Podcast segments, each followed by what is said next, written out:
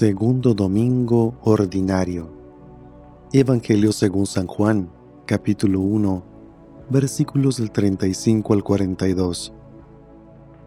En aquel tiempo estaba Juan el Bautista con dos de sus discípulos, y fijando los ojos en Jesús que pasaba, dijo, Este es el Cordero de Dios. Los discípulos al oír estas palabras siguieron a Jesús. Él se volvió hacia ellos y viendo que los seguían les preguntó, ¿qué buscan? Ellos le contestaron, ¿dónde vives, rabí? Rabí significa maestro. Él les dijo, vengan a ver. Fueron pues, vieron dónde vivía y se quedaron con él ese día. Eran como las cuatro de la tarde.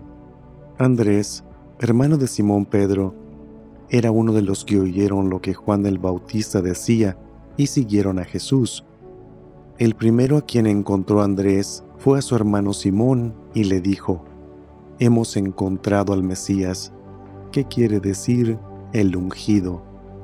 Lo llevó hasta donde estaba Jesús, y éste fijando en él la mirada le dijo, Tú eres Simón, hijo de Juan. Tú te llamarás Kefas, que significa Pedro, es decir, roca. Palabra del Señor.